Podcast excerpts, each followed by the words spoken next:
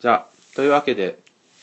かん第2パートで、本の話ですね。本の話ですねじゃあ翔平さんなんかこう面白かった本っていうのは何かありますかあ、もう始まってます。そうですね。はい本、本、だからこの頃、Kindle Fire を買ったので、ああ羨ましいですねトラブルサークスのカラーを買ったんですよ。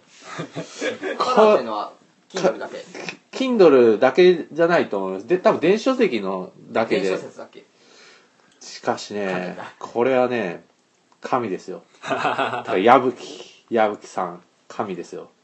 まあ確かに僕もさっきなんかこうラジオの方にはこう見れないと思いますけどすごく綺麗ですねまあまあ、多分、プレビューみたいなのは見れると思うんですけど、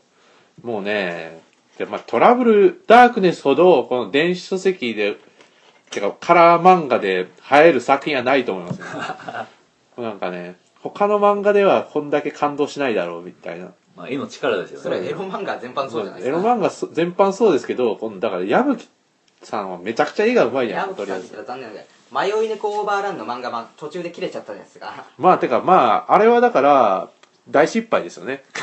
迷い猫自体の失敗感はやばいですよね。え、迷い猫面白いじゃないですか。じゃあなんか、だからアニメとかの失敗感ですよ。あれいいいじゃないですか、毎回毎回違う監督で、いいろいろ試行あ錯誤れ実験 性が。あれ実験、本当に実験だったじゃないですか。まあ自分は別に迷い猫好きなんですけど、あのアニメは、作画崩壊レベルが半端ないじゃないですか。あー、確かにちょっと B 級アニメ感ありました ね。で、うん、すごいですよ。迷い猫オーバーまラン、あでも原作面白いです。そうですよ。でも、まあ、オープニングが神曲なので、それ、それ、ハッピーニューイヤー、あ、ニューイヤーだ。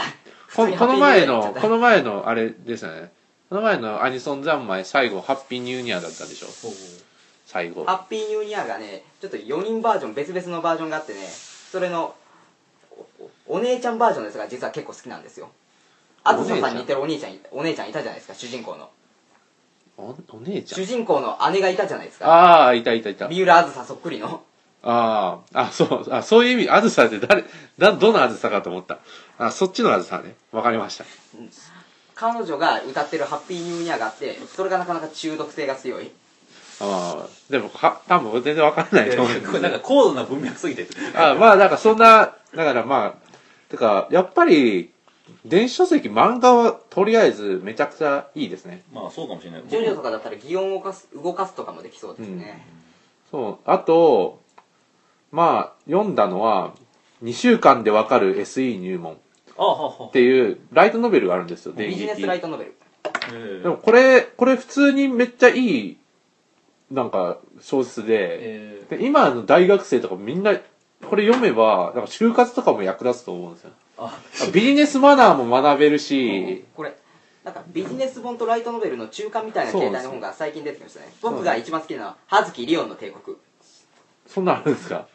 ああ知らないですか葉月リオンの帝国政治経済系のラノベだったら一番人気のやつですよマジですか主人公たちが革命部っていう部活を作ってそれで最初はマネーゲームから企業を買収したり乗っ取ったりしてやがてだんだん世界を乗っ取るためのプログラムを組んでいくっていうこうへーそれがね著者が獅童流星さんって方なんですけどあもあのなんか侍ガールの侍ガールの人はでいすはいはいはいそれがね結構議論まあ議論じゃないそういう SF なんですけどもぶっ飛び感と意外と地に足ついてる感のバランスがとても良くてへーでとても面白いですしかも、だからこれも、だから、ちゃんと、なんか、ラノベっぽくなってるんですけど、なんか仕事に対する、なんか取り組みの姿勢とかがガチなんですよ。おおで、まあ、ちゃんとなんか、こういう時はこういう風に対処しなさいよっていう、なんか、マニュアルみたいのはちゃんとしてるんですよ。だから、ちゃんと、なんか、仕事に対しての考え方を学べて、なおかつ面白い。えじゃあ僕はじゃあ去年最後に読んだ本でまさに大晦日ですね、うん淀川長春先生の「名作はあなたを一生に幸せにする」っていうおー淀川長春さんの遺作みたいな本があるんですよそれのえ結構映画史なんですね映画じゃなくて淀川長春さんという方がこの人活動写真時代から生きてる人ですよね、うん生後3ヶ月で映画見てたっていう生粋の映画人それがねもう思い出話とかものすごく記憶のディテール豊かでいろんな面白そうな映画語ってるんでやっぱあの蔦屋以前の映画の語りをできる人ですよねそうですねだからね。あとね実際にもう映画に関する教養とかも深くて、だからこういう評価会話だとやっぱり読むのは「ハスミ」とかになると思うんですけども、淀川さんを舐めちゃいけないですねいや、もう淀川さんもなめ、あもうハサミさんも淀川さんはもうなんかこもうそうですそうよね。ですペコペコですう、よね。えボコボコでもう頭上がらない、うんそんくらいの偉人ですね、でこの人のねちょっと実は私生活部分でたまたまウィキペディア見て知ったんですけども、それはちょっと別の方に収録されてるんで、ウィキペディアで知ったんですが、この方お母さん子なんですねとても、うんで実はこの方同性愛者のもあって一生独身だったんですが、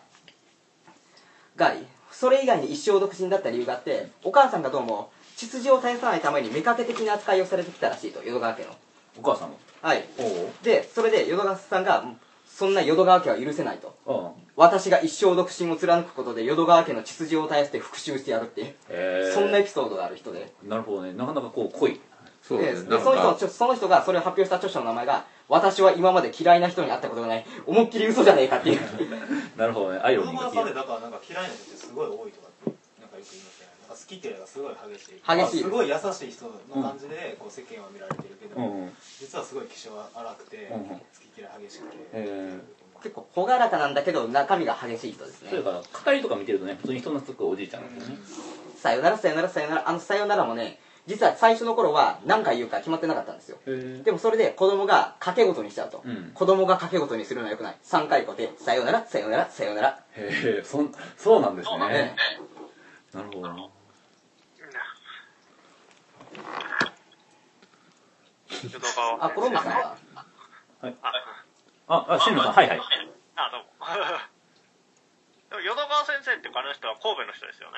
あ、そうなんですか。そうそう関西なんですね。関西もともと関西のお坊ちゃんでまあだから一番景気が良かった頃の新海地とかの文化で育った人ですねなるほどね。もう歴史の商人みたい商人みたいな人ですいねや、本当ですよ。だから、だから淀川さんしか見てないような映画とか多分いっぱいあるはずですよ。ありますあります、なんかエッセイにはそれこそ当時の生きあとの淀川さん淀川さんと並ぶ映画評論家双葉十三郎おーこの人もすごいですね映画の僕の採点表だったかなそんな感じの本があって5冊くらいで文章3段組とか4段組とかそんくらいぎっしり詰まっててで映画を見てつけたあメールだ映画を見てつけたコメントとかがもう戦前編から1990年代し死ぬ前までずっとあるみたいなお死ーぬ前だったかなもうそれぐらいであーすごいですね。映画評論家の、なんか、今だったら町山さんとかもすっごいですねまうんあ、だから映画、やっぱり映画ってやっぱ百乱狂気な人がそうですね勝ちますからね。アーカイブの人たちですね、皆さん。なんか脅迫的な何かがありそうですよね。そういう。しかもなん見か、僕うんはだから評論家でもうそういう映画とかじゃなくて評論家の中で一番好きな態度だなって見てて感じるのが高橋源一郎先生とあああと淀川長春先生ですあはねははこの二人の評論がなんか語ってる対象についての愛情がものすごく深そうで、うんそういうスタイルが僕は好きなんですね、うんやっぱり思想とかに、うんの言葉で語るよりも、うん。なんか蓮見茂彦とかはなんかそうなんか淀川長春のことを、うんまあ、まあ全然すごい尊敬してはるんですけど、まあ、映画は全然見てないと、うんでもこう溝口健二とか、まあ、ある特定のジャンルは誰も勝てないとかそうです。だから、あの溝口のあの映画を見てるだけで、淀川長さんにはかなわないみたいな言い方ですそうよそうねそうそうですもう見れてないっていううん蓮見茂彦は見れてないも生きるうん。う商品ん的な、なんか溝口をなんかもう批評するなんておこがましいと。なんかこれを見てるっていう、そうこの事実を、なんかそういう、そう、いやいや遊び的な語りですよ ね。だからなんかあすみ先生嫌みったらしいところありますからねかなり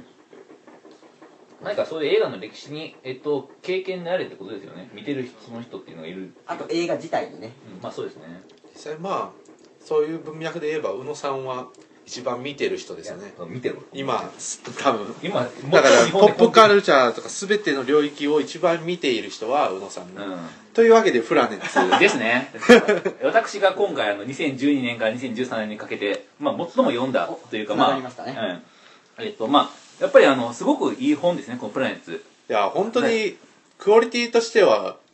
思想地図よりも高いかもしれないそうですね。やっぱ全体、ある種のやっぱその全体性っていう意味では、これすごい全体性を体現してますよ。うんまあ、あの、もちろんあの、文保化存。する欲望が強い人ですね本当にてかすごい統制されてますよねそうですそうです全体がだからね、一つのテーマ、この、えっと、昼の世界と夜の世界っていう、まあ、コンセプトがありますけど、これで全体を貫いてますよね。見そう事ですよねなんかどっちかなんか昼経済と文化みたいな感じで対比で自分は読んでたんですけあど、そうですだから経済っていうのは昼の世界ですね経済,、まあ、経済とか政治です政ね治パワーポリティクスとかああいう世界パワーポでリそういうでそれじゃなくて文化なんで宇すよ野さんはもともと編集者でしたよね確かえっと評論家になる前からま社社会社会人としてやってるんですよねあ社会人としてうんでまああのその中であのやりつつも自分であのしなんかこういうふうな同人誌を出してたっていううん非常にあのもうなんていうかな、まあ、エネルギーのある人ですよねあとりあえずすごいですねいうやまあなんかコロンブスさん的には読んでいて何が一番来た感がありましたんなので来たっていうかなんかまあ面白かったのがやっぱりねえっと僕ねこれ本当になんかこうあのえっとまあ、僕が個人的にすごい良かったのがこのえっとこのね川口石也さんという方のあ あ川口いいっす聞いたことなかったですね全然初めて聞く名前ですよね 川口一也さんあのねもう本当になんかこう衝撃のデビューを果たしたと思うんですけれども、そうですね、うん、この食べログの研究ですねそうですねまあねだからこういうふうにあのあの食もあの食の語り方っていろんな語り方があるんですけど、こういうふうにね食を語る語り口っていうのは多分初めてだと思いますねだからすごく新しいですこれは、ちょっと見せてくださいどうぞ食べログねだからね食べログだからソーシャルメディアがその食人間の食っていうのにどういうふうにこう影響を与えたのかみたいな話でまあそれもゲーミフィケーションそうのそうこそのう近い川口石也さんって方たまに斎藤大地さんと話されてる方です 正よ体をあ正正体体ががバレたまあ石谷君ですよね石田さんですねうんそうですいまあ、石谷君はねや石田さんって、うん、なんか文才あるんですよ本当にそうですだからだから石谷君のなんか文才っていうかなんか独特なんですよねうん書き方とかもやっぱあアのプローチがうん、やっぱねあの広く読まれてるなんか端でだから広く読まれてる最も広く読まれてる文章の一つあんのよ聖地巡礼ですよ、聖地巡礼ですねうん、んそれはあのねあのかあの初めての東っていうこの端あの東ここにしかない弘樹さんに今の対とこすろるその同人誌があるんですけど、それでその東弘樹聖地巡礼っていう企画があるんですよねうん東さんが今まで関わってきた場所みたいなものをみんなで回るみたいなうんでその文章を手がけたのがこの石谷さんなんですけどそれねなんかちょっとそのルポプラス考察みたいなうんなんかそういう文章はすごい得意な人なんでへえだからまあ実地ですよねそうですそうですだからなんかだから自分でやからその身を投げてなんか飛び込むみた いなだからオタクではないんですよ石そうで谷君すはうんいやすごいどすごい読書家ですよ石谷さんだからヤヤンキーなんヤンキーっていうかなんかあれなんですよね中間ぐらいにいますうよね、んそうですそうです文化圏的には、ああすごい面白いですだから自分はそれ食べログの研究本当だすごいなよんねかこんだけボリュームかけるのうん、やっぱねこれだからちょっとしたなんかそのお店の取り上げなんかコラムの外に出るとお店なんかそのねその上とかもうんね、いいんですね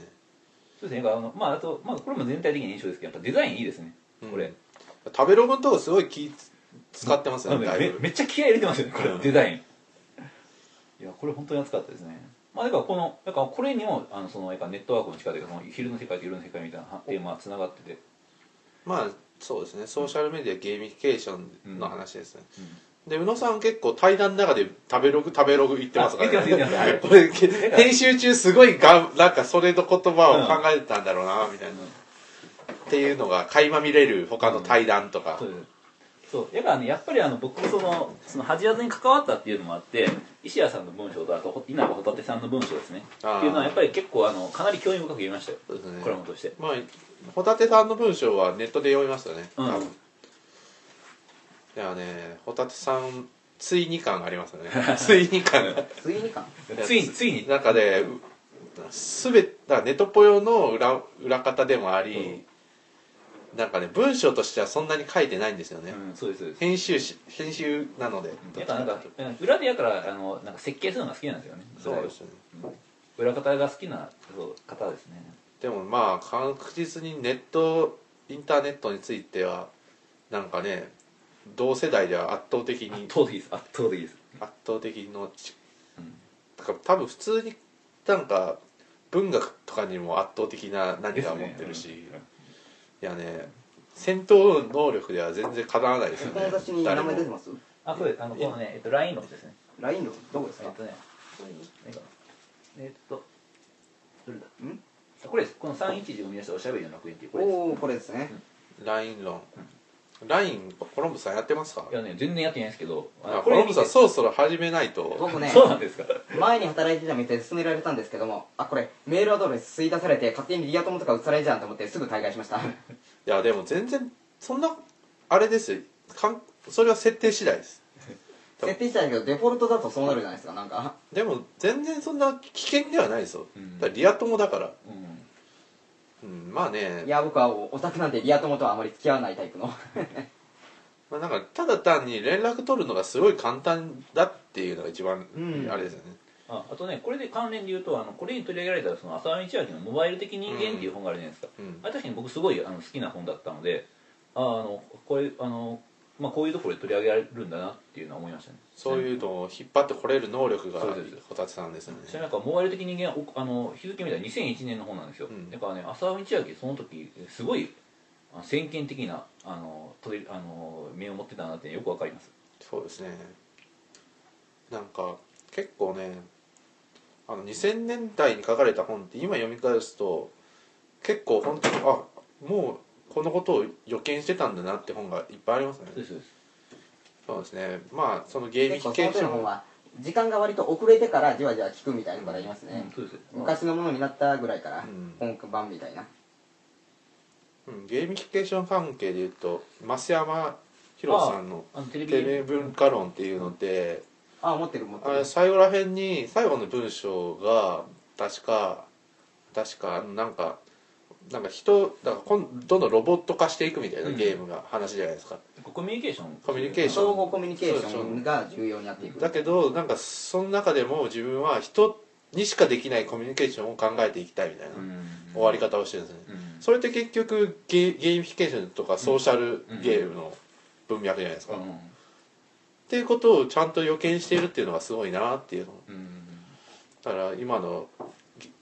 環境とかをやっぱり最終的には人に来るんだなっていうのが、うんうん思いますねいやー多分その中だと多分あれ中川さんとか触れてる気がします、うんうんテレビゲーム文化の中川第一第一中川大地大大事地だだねねあのスカイツリー文化あの東京スカイツリー論でっていう公文社新書あとコードギアスの表紙かなんかに名前出あしてますはいはいはいあのクリティカルゼロですねああクリティカルゼロそうですねとりあえずゲームについてはすごい詳しいですよね、うんだからゲーム編集者だったらしいしうんまあそういえばなんかプラネットこの前の号とかもゲーム特集で、うんなんかすごいゲームに力入れてるんですよねやっぱり、そうですねだからその辺のなんか集大成って感じでそうですねとにかくすごく濃い本でしたねですねで普通になんかこうドラクエ5版全レビューとかやってましたからねうんゲーム論で言ったらもう最近種清さんのゲーム誌とかでああが正解者辞書が出てて結構そういう整理された本が出てきた印象ですねだからこのだから2010年ぐらいにゲーム関連の本めちゃくちゃ出てるんですよ、え実は「爽やかさん」とかあああれそうですね、うん「僕たちのゲーム誌」とかうん、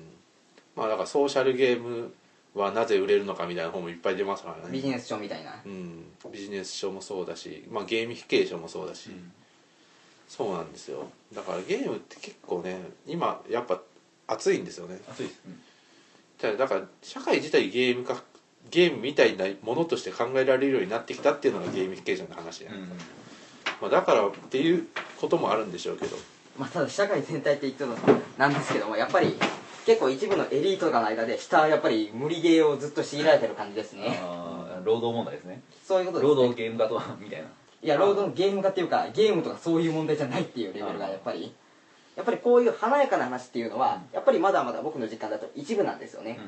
で下の方ではまだものすごい封建的な異物ブラック企業とかそういう抑圧がきつくてみたいな実感がずっとあってねでもでも一番やっている層ってソーシャルゲームとかやってる層はやっぱりなんかちょっとヤンキーなあ人だったりとか、まあそうしたゲゲームコミュニティはすごいですよね、あのママ友のモバゲー率やばいですよああそうなんですかママ友っていうのはママとあの子供ママの子育てつながり子育てはソーシャルゲームとかでサンシャイン牧場とかでコミュニティを作っていくみたいな、あれとかね聞いてる限りすごいなって思いますうんあとだからあだからサッカーサークル内ですごいそうぼそうあれ、うん、サンシャイン牧場が流行りまくってて自分は入れなかったわとか僕はソーシャルゲームっていうかモバイルゲームだともう知ってるのはアイドルマスターのモバイル版だけですね あああいモバマスは結構ねもう超有名ですよねモバマスはまず何がいいってアイドルマスターのこうあの世界観を一気に広げましたからねいろんなキャラクターが出すことでだからねソーシャルゲームもうまあねこの中では中川さんですよねううんんちなみにやっぱ素原さんさっきみたいな話聞いてつまりだからつまり結局やっぱそうやって社会の上層層の話でつまりその文化の話っていうのはあんまりリアリティがないよみたいな話ですかいやリアリティがないとかじゃなくてやっぱりカズム全体の問題ですね全体の問題それのリアリティはちゃんとあることはあるんだけれどもそれがまだ届いてない層があるとかまだ無関係な層があるみたいな話ですああなるほどなるほどやっぱり社会ってのは一枚ではないっていうことうでんうんすうんね、でその中で圧倒的にやっぱり影響力あるのは経済的な株構造であるとああだからコロムスさんが言ったやっぱり経済成長だよなとかブラック企業問題だよなってなってあー今やっぱり労働問題景気問題に力入れてるといううんまあ、確かにだからまあ、まあ、これまあプラネットの雑誌の性質もありますけど確かになんかこう夜の世界を昼の世界というコンセプトにある通り、やっぱそのはい夜の世界っていうのをすごい強調してるんですねええだから今やっぱりそのなかなかそういうのがまだでその政治とか経済とかに届いてないっていう話なので、だから分断されてるって話ですそうねですそうですあだから結構逆流とかを考えてるんですね、うんフランスっていう雑誌だと、夜の世界を昼の世界を支配するのみたいなこうかなり欲望そうですねだからまあこ夜の世界をどんどん広げていこうって話ですかが、ね、そうですそうですうん、昼にまで、ですねというような感じです、まあこまあ、今回の僕の年末年始の本というのはプラネット8ですねとりあえず太田さんはとりあえず今年のっていうか年末の本は山さん本ですか年末年始なんかまあ別にドラマとかでも映画とかでも自分はビッグバンセオリー見てましたよドラマ、映画だったらビねッグバンセオリーっていうまあだからフレンズってあるじゃないですかあああののえっとアメリカの、あの経済学読書会の後に喋ってた話ですね、うん、ビッグバンセオリーはめちゃくちゃ面白いんですよ僕はね映画はとりあえずさっき言ったエリア火山監督の「エデンの東」とか「ハトバ」とか、あと感動したのは「ストライクウィッチーズ」ストライクウィッチーズとりあえずここでパンツの話していいですかどうぞいいですよあのねストライクウィッチーズっていうのはねし島田文和先生が役にして結構見たことある人分かるんだけどロリっぽいんですようんでもね日韓性はすごいあるんですよねほうほうほうこう出るとこ出てるぞって感じでああでパンツアニメでもう一個出したいのが「空の落とし物」僕は今アイコにしてるやつです、ね、ああはいはいはいあれは結構なだらかな包み込むようなパンツで大空に広がっていくんですよもうそういうパンツを見るのが楽しくて僕はパンツが大好きですいやでもパンツアニメって本当にこう最近で実はパンツうんパンツまあパンツじゃないんですけどストライクウィッパンチーツズじゃないですズボンですあれはああいう、えー、とパンツに見えるパンツじゃないズボンなんですあ れはまあもふくちゃんですよねモデルはあだつちなみに北川さんが今こう反応されてて茂木正の話が一瞬で終了っていうので商品の話が映ってないよみたいな映ってますあよ僕は顔出し NG なんでよいしょなんか茂木正の話が広がりますかえハッシュタグは何かあるんですかそりゃあありますあありますっていうかこうあのユーストリームやってるよっていうので映ります、なるほどなんかね実際パンツアニメまあそうです ね近年パンツアニメが多かったけど今年こ今期は父アニメが強いですねまあ、父アニメはね、まあ、期待ですよねあととりあえず全部期待作ですからね、うん戦乱神楽もだまあ一話見た感じで面白いししあと魔王湯っていうのは多分あれ話が多いんですよね多分多分マユって多分いワンクールじゃ終わらないですツークールルやるって聞いてましたけどどうなのかなだから魔王ね湯で俺1話の噂聞いて賢いなって思ったのが1話ずっと会話だけじゃないか父を揺らすって発想がいいですよね、なんか動きがあった方が引っ込まれますから父をプルンプルンってこれ実に合理的ですそうですねいやー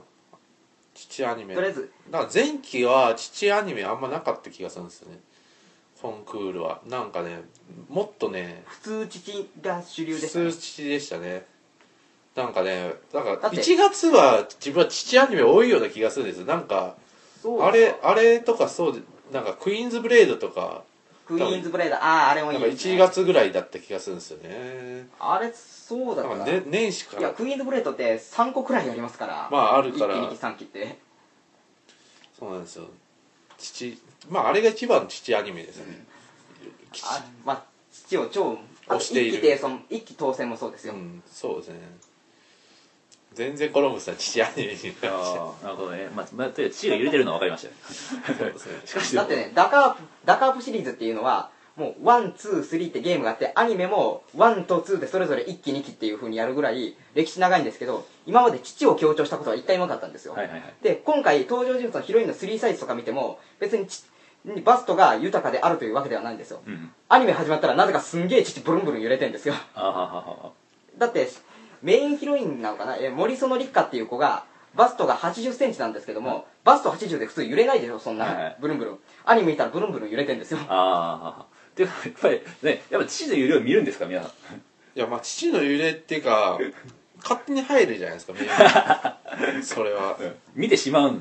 みた父いな揺れはアニメ業界こだわってますあうんあなるほどねただまあそんな父アニメ全盛の時代の前にパンツアニ、まあ、最強のパンツアニメである「ストライクウィッチズ」の劇場劇場版を見てものすごく感動したんですけれども、これはもう僕はパンツしか話さないと思ったら大間違いで、いいですよパンツええこれがね主人公の宮藤よしかっていう子がね、あでもう見ててよかったのがこれに、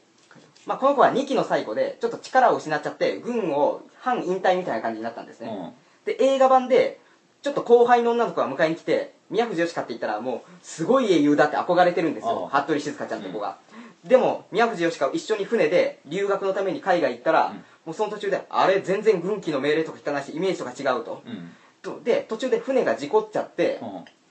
で船の船の中の人がし火事とかで死にかけてると、うんそこにもう服部静香が命令ですもう一人の犠牲で船を助けるために仕方ないみたいにやって止めるんだけど宮藤義香はいやもう人の命を助けるためならそんなの知ったことじゃないって止めに行くと、うんそこでまあ結局成功するんですけども2人の軋轢が深まってでもその軋轢で2人がやった対等な立場に立ててっていう正統派のストーリーの作り方がすごくうまいああなるほどなるほどでこの2時間の間に501部隊っていうのがいて、うんでその他の国ごとの、まあ、少女ウィッチですね、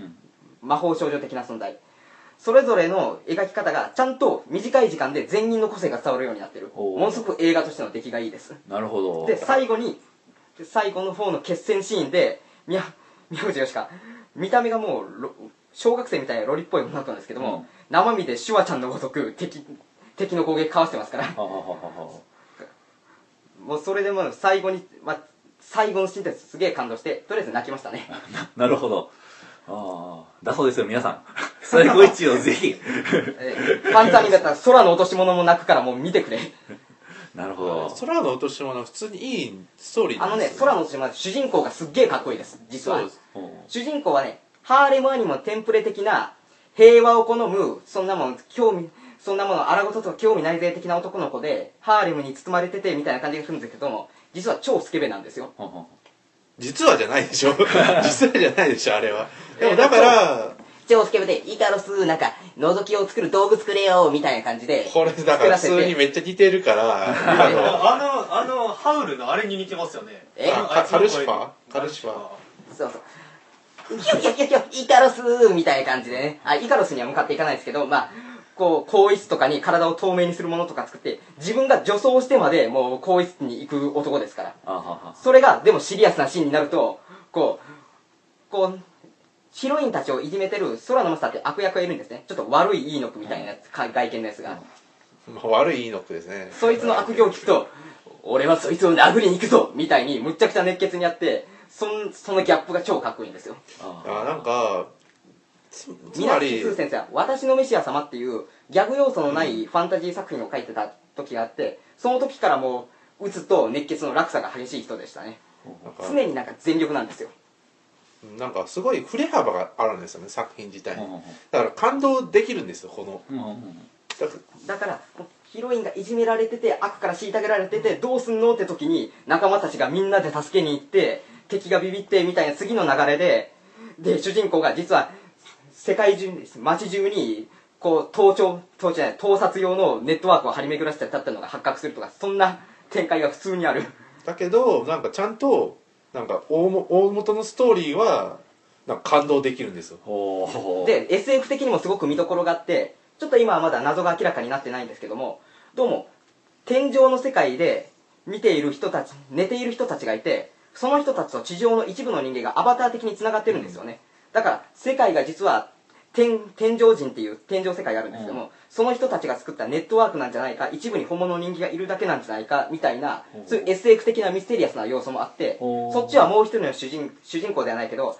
こう、ともきの先輩的部長の姿部長、彼がやってるんですね。ほうほうほうこだの、からよくなんか結構別の世界とか行くんですよああなんか鏡の中入ったりとか、うんまあ、よくわかんない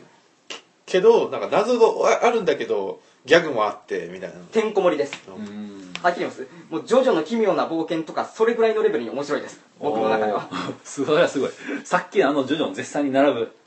並びます。アニメもだってすごい、夏メロとかをエンディングで登場人物でいちいち歌わせて、で、オープニングも、そのともきが、2期のオープニングが伝説的なのが、こう、1期のオープニングね、I can see my havel っていうのがあって、1期で主人公が、全裸で画面から出てきてない、I can see my havel 聞いたこともない、俺のベルが鳴るで、股間のベルを大写しだ。からあ公式やばいやつ公式マッドですよそれはあいやまあとりあえず2期の1話のほぼ冒頭数分で主人公が股間にミサイル撃ち込まれて余裕で演でますからね。だ,、ね、だからそういう悪ノリ感はリオのパリオのレインボーゲートとかと似てるんですよねあとカオスアニメだったら逃せない、遊戯王ですねあまあとりあえず、まあ、30分終わったの でまあ一応まあ本編ということでまあはい終わり、終わりです、まあこれじかゃあら関西クラスタラジオは今期かから時間が1時間プラスアルファみたいなうんことになりますちなみに以前まではどんな感じだったんですか5時間とかありましたね物理的限界にチャレンジしましたいやね物理的限界はやっぱりね聞く方も大変なんじゃないかとそうです僕もそう思いますなのでできるだけコンパクトにコンパクトコンパクにトうにんコンパクトに行きますなんかやっぱり物足りないぐらいがちょうどいいそうですねそうですねもっと聞きたいこっから先聞きたいみそうたでいなすねピンクレディーも物足りないぐらいで解散したから今もやっていけてるわけで、うちらは物足りないぐらいでっていうわけでうんねまあじゃあパート2終わりあまりすますじゃあまたはい